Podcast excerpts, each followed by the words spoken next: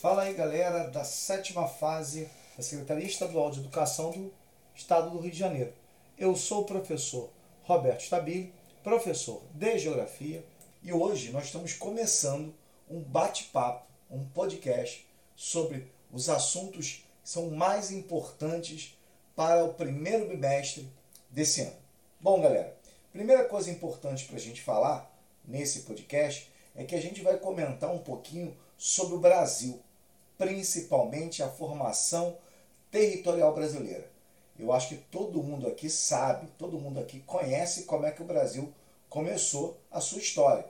Primeiro, nós tínhamos a população indígena, os chamados donos da terra, e realmente são, né? Foram eles que começaram, né, a, entre aspas, não a colonizar, mas a controlar o território brasileiro, impondo, claro, a sua cultura, fundamental até hoje, e, claro, distribuindo as suas terras e mantendo a sua forma de preparação de alimentos, é, vida em sociedade e entre outros aspectos importantes. Bom, mas aí, é claro, a gente tem que levar em consideração o quê? Porque se a gente fala dos indígenas, é óbvio que faz parte de um dos povos mais importantes do mundo. Né? Foram eles que colonizaram a América colonizaram mesmo, estavam na América antes dos espanhóis, dos portugueses e de outros europeus chegarem aqui. Bom, antes disso, antes da gente começar a falar um pouquinho da história do Brasil, é bom, é importante a gente ressaltar que esses indígenas, e eu volto a falar sobre os indígenas, são fundamentais para a formação da nossa sociedade.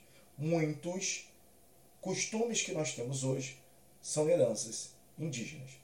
Bom, em todo o Brasil você tinha indígena e até hoje tem.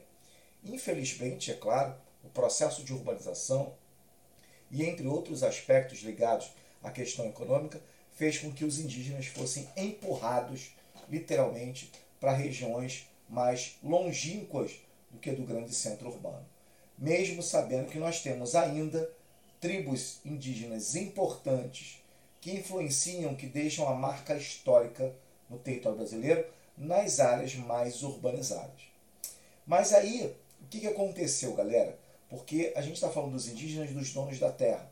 E até hoje eles têm uma, um papel importantíssimo na sociedade brasileira.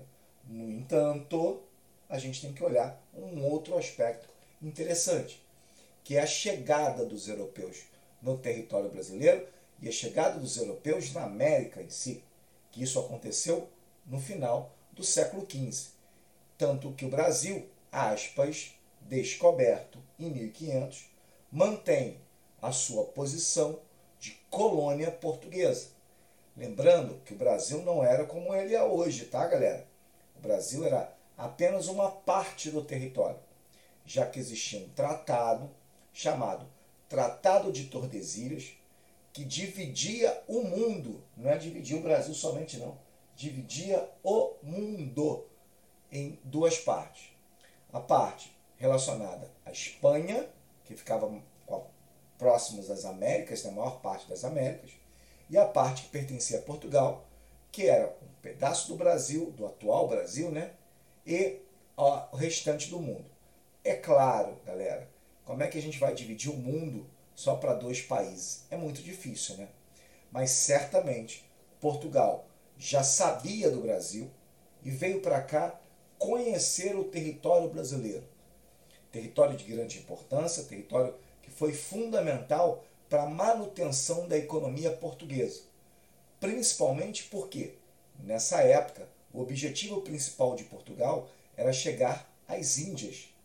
E chegar às Índias, galera, era um caminho bem difícil porque você tinha que dar a volta em toda a África. E aí, uma parada no Brasil foi estratégica Primeiro, para conhecer o território. Segundo, para saber quais são as riquezas que a gente pode encontrar aqui. E certamente foram muitas essas riquezas. A primeira, o pau-brasil, que todo mundo conhece, nome em origem ao Brasil em si. Aquela madeira com produção para tinta vermelha, que era a tinta utilizada pelos nobres, pelos reis. Por isso era tão importante para o Brasil. Então a gente começa o nosso primeiro bate-papo é sobre essa formação do território brasileiro. A tamanha importância dessa formação para a gente entender um pouquinho mais o Brasil. Bom, galera, espera aí o próximo bate-papo que a gente vem com mais novidades para vocês. Um grande abraço, até a próxima.